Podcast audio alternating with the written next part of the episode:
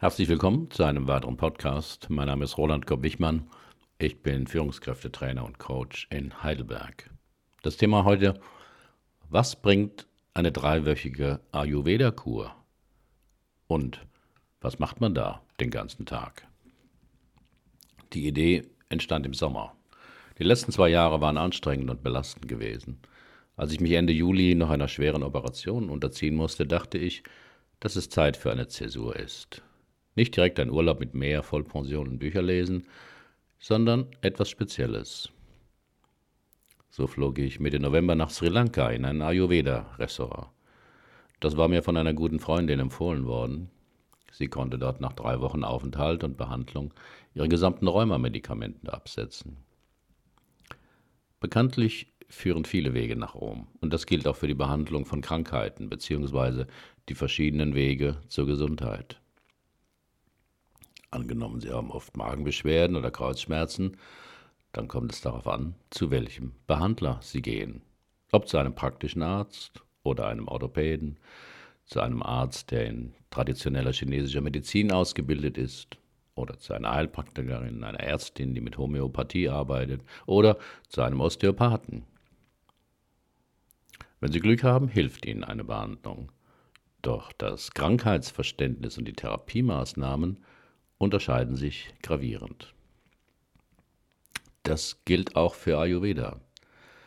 Kernstück der ayurvedischen Medizin ist die Lehre von den drei Doshas, die man als Vitalkräfte oder Energien verstehen kann. Sie beeinflussen sämtliche physiologische und mentale Funktionen.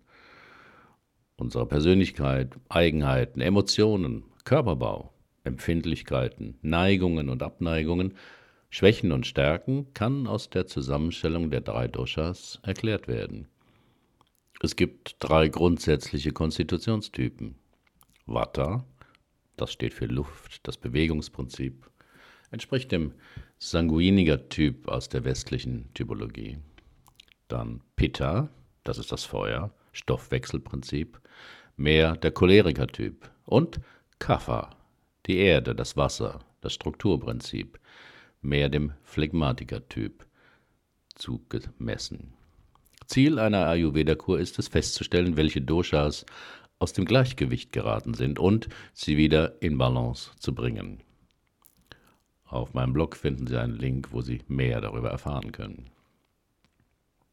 Der Aufenthalt hier beginnt mit einer Konsultation durch eine ayurvedische Ärztin. Die sind hier in wunderschöne bunte Saris gekleidet, im Unterschied zum medizinischen Hilfspersonal, die eine grauweiße Schwesterntracht tragen.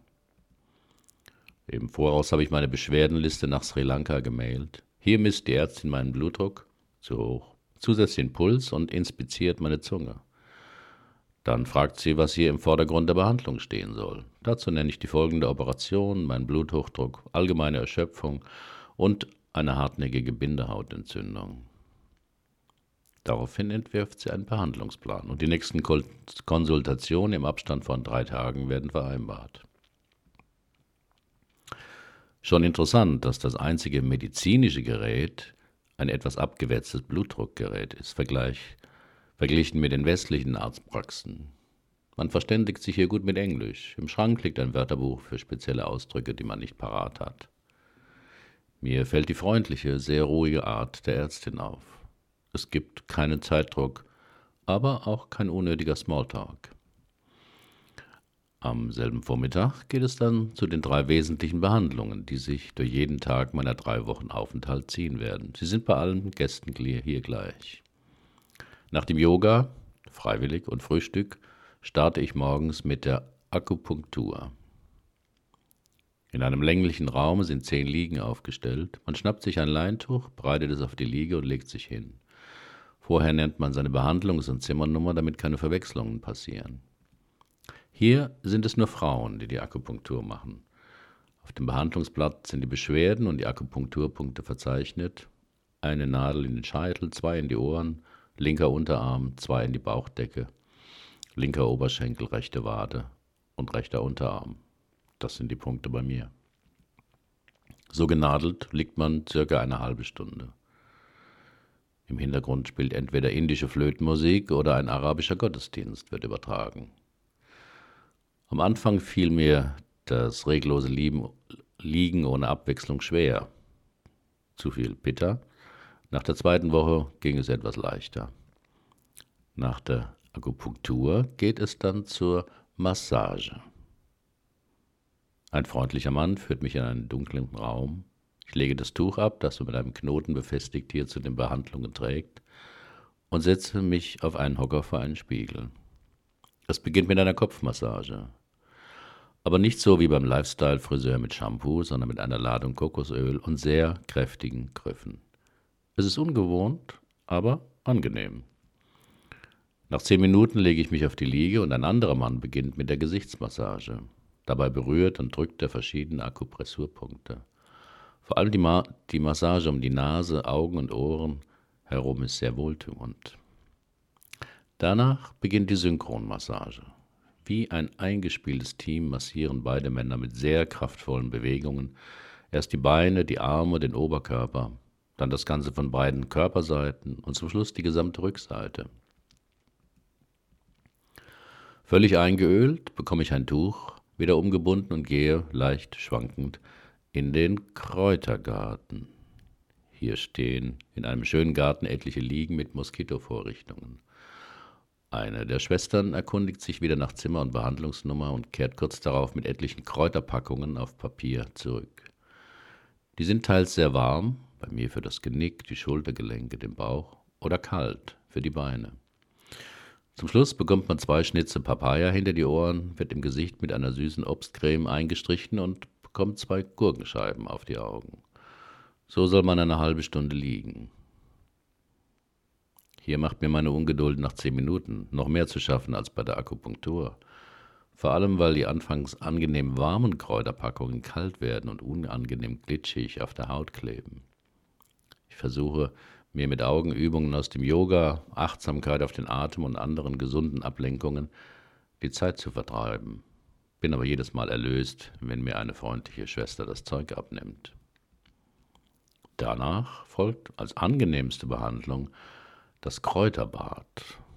Zuerst darf man sich endlich mit einer Art Mandelkleid das Gemisch aus Öl und Kräuterpackungen vom Körper waschen.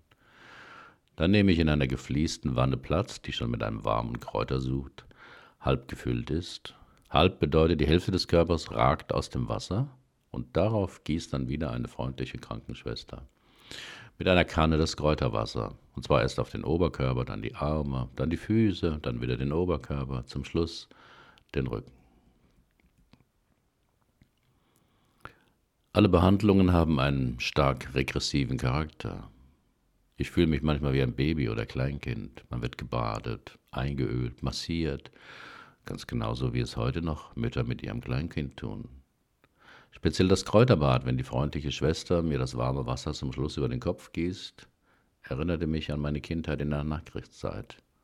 Bad oder Dusche waren noch unbekannt, so badete mich meine Mutter alle paar Tage in einer Zinkwanne und goss ebenfalls warmes Wasser über mich. Die Kräuterbehandlung, die besteht aus einer Flasche mit einer dunklen, schon sehr übel aussehenden Flüssigkeit. In, Märch in Märchen wird oft von einem Hexentrank geschrieben, den man zur Verwandlung trinken muss. Daran muss ich denken, als ich das erste Mal etwa ein halbes Wasserglas abends um 18, zu mir, 18 Uhr zu mir nehme. Dasselbe dann morgens um 6 Uhr. Zu bestimmten Zeiten gibt es dann noch Kräuter in Kügelchen oder Tablettenform.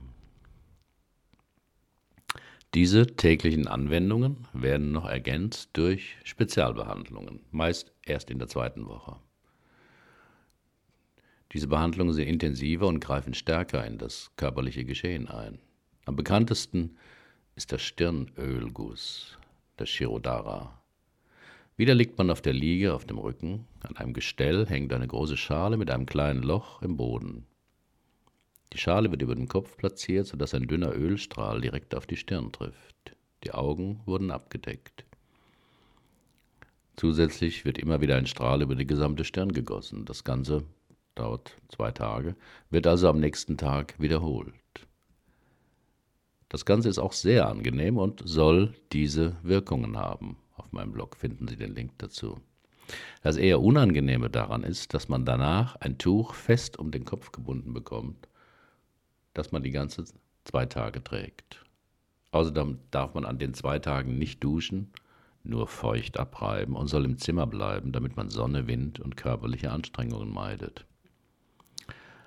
Bei den Temperaturen hier ist das vor allem nachts eine Qual. Im Schnitt haben wir 30 Grad und eine Luftfeuchtigkeit von 70 Prozent. Tropisch eben. Da Klimaanlagen als nicht ayurvedisch abgelehnt werden, hilft ein bisschen der Deckenventilator, aber nicht viel.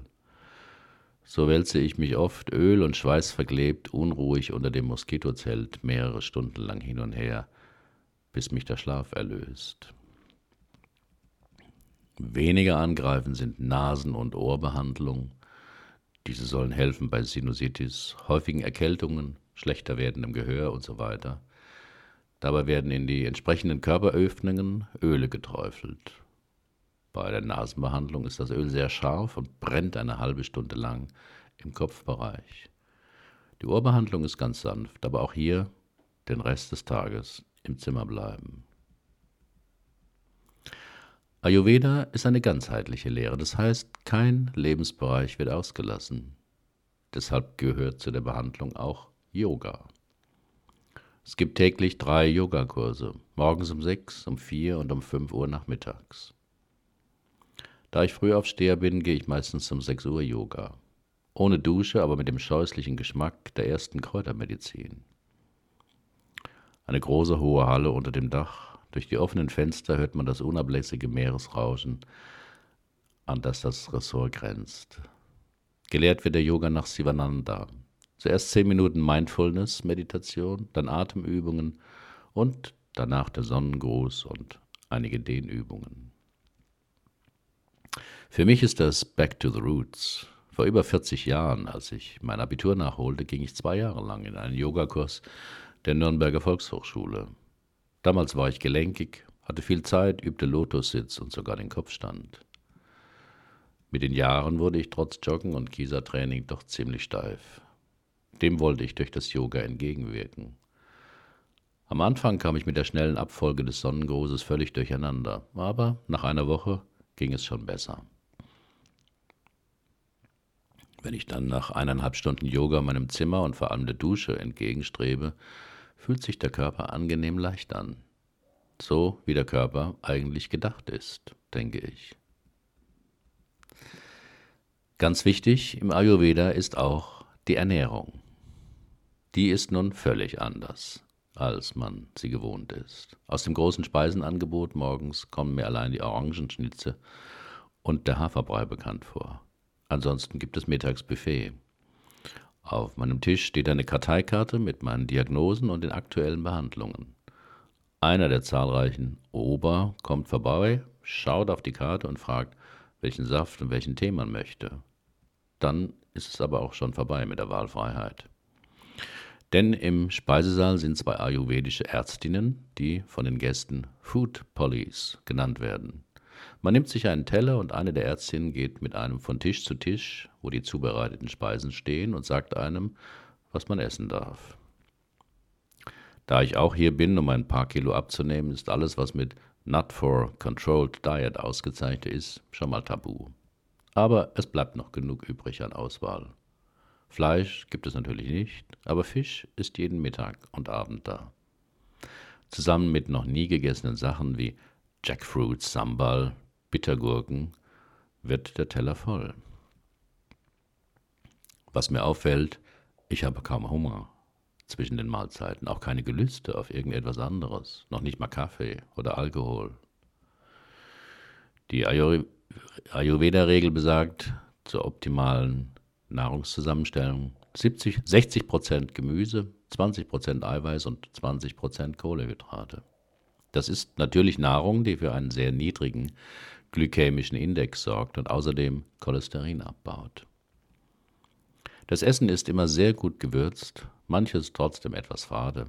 Dazu gibt es Tee und einen Saft und als Nachtisch die unvermeidliche Papaya, die hier sehr gut schmeckt und einen hohen Stellenwert in der ayurvedischen Küche hat.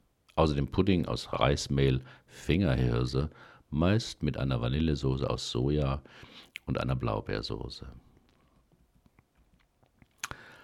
Mein Fazit. Die erste Woche war hart. Jetlag, Umstellung auf die Behandlung, das ungewohnte Essen, das anstrengende Klima. In der zweiten Woche ging es besser. Man lernt ein paar Leute kennen, den meisten geht es ähnlich. Am Ende der zweiten Woche werde ich rebellisch gegen den starren Zeitplan. 6 Uhr Yoga, Kräutermedizin, 8.30 Uhr Duschen, 8.45 Uhr Frühstück, 9.15 Uhr Akupunktur, 10 Uhr Massage, 10.40 Uhr Kräutergarten, 11 Uhr Kräuterbad, 12 Uhr Mittagessen, 15 Uhr auf zusätzliche Behandlung, 16 Uhr Tee, 18 Uhr Kräutermedizin, 18.30 Uhr Abendessen, 20 Uhr Film oder Vortrag, das ist aber freiwillig, 22 Uhr Nachtruhe, wenn man kann. Keine Frage, so eine Ayurveda-Kur ist nur was für disziplinierte Menschen, die wissen, warum sie das machen wollen. Und die einiges aushalten und ertragen können, ohne störrisch oder übellaunig zu werden. Als da wären fürchterlich bittere Kräuterextrakte zum Trinken und Einnehmen und lange Zeiten des Nichtstuns. Nicht nur bei der täglichen Akupunktur oder den Kräuterpackungen, sondern auch beim Stirnölguss und anderen Anwendungen soll man ein oder auch zwei Tage auf dem Zimmer bleiben, um Sonne, Wind und Staub zu vermeiden. Zusätzlich soll man auch nicht viel lesen oder im Internet surfen. Da kann die Zeit schon ganz schön lang werden. Einige der Gäste halten sich aber nicht an das Zimmergebot und ich habe auch viel gelesen und geschrieben in der Zeit. Es ist eben kein Urlaub, sondern eher ein Kuraufenthalt zum Gesundwerden. Ich bin schließlich nicht zum Vergnügen hier, denke ich manchmal. Zu Beginn der dritten Woche sind aber die Extra-Anwendungen zu Ende. Ich schlafe morgens aus oder gehe nach dem Aufwachen am Strand spazieren. Alles wird etwas ruhiger und doch noch urlaubsmäßiger. Was es gebracht hat. Mein Blutdruck hat sich normalisiert, sodass ich mein bisheriges Mittel komplett absetzen kann. Ich habe fünfeinhalb Kilo abgenommen, ohne das Gefühl, auf viel verzichtet zu haben. Meine chronische Bindehautentzündung, an der drei Augenärzte in zwei Jahren nichts ausrichten konnten, wurde hier in drei Tagen durch spezielle Augentropfen geheilt. Bei zwei anderen Symptomen hat sich nichts Wesentliches getan. Insgesamt fühle ich mich auf eine unspektakuläre Weise rund in meinem Körper. Das Stärken des Rückens im Yoga hat mir gut getan und es fällt mir immer wieder am Tag ein, mich aufzurichten. In der westlichen Medizin wird eben die Krankheit behandelt, nicht der Mensch, die Galle von Zimmer 217. Hier ist es umgedreht. Man betrachtet den individuellen Menschen und richtet die Therapieempfehlung danach aus. Obwohl mein Tischnachbar vom selben Magen-Darm-Infekt heimgesucht wurde wie ich, waren seine Essensempfehlungen ein klein bisschen anders als meine. Dazu gehört ein eigenverantwortlicher und selbstbestimmter Mensch, der bereit ist, etwas für sich selbst zu tun. Ein Schwerpunkt in dieser Heilslehre ist die Anleitung zu gesunder Lebensführung und krankheitsvorbeugenden Maßnahmen. Krankheit wird nämlich als ein Ungleichgewicht verschiedener Kräfte im menschlichen Körper verstanden. Bei uns verstopfen viele Patienten nachts oder am Wochenende die Notaufnahmen der Krankenhäuser, obwohl mindestens ein Drittel davon in einer normalen Arztpraxis behandelt werden könnten. Man will repariert werden, und das aber Dali, am liebsten in einer Drive-In-Klinik. Vor allem wurde mir hier bewusst, wie degeneriert doch ein großer Teil unserer gewohnten Ernährung ist. Ich will hier gar nicht von McDonald's, Cola oder Kartoffelchips sprechen, aber in jedem Supermarkt sind schätzungsweise 60 bis 70 Prozent der Lebensmittel mehr oder weniger stark verarbeitet, mit Zusatzstoffen angereichert, mit Konservierungsmitteln versetzt. Ich will hier keine große Diskussion darüber entfachen, dass in der modernen Zeit eben viele Menschen keine Zeit mehr haben, frisch zu kochen. Ich weiß das. Letztlich muss das jeder für sich selbst entscheiden, was ihm im Leben wichtig ist. Ich will jedenfalls ganz viele Anregungen hier aus dem Ayurveda-Ressort in meinem heimischen Alltag übernehmen. Fast kein Fleisch mehr essen, dafür mehr Fisch, viele ayurvedische Rezepte nachkochen, Wein nur noch einmal die Woche. Statt vier Tassen Kaffee am Tag Tee und vor allem heißes Wasser trinken. Jeden Tag eine halbe Stunde Yoga. Nach ein paar Monaten werde ich berichten, was aus meinen Vorsätzen geworden ist und wie es mir bekommen ist. Welche Erfahrungen haben Sie mit Ayurveda gemacht? Herzlichen Dank für Ihre Aufmerksamkeit. Bis zum nächsten Mal.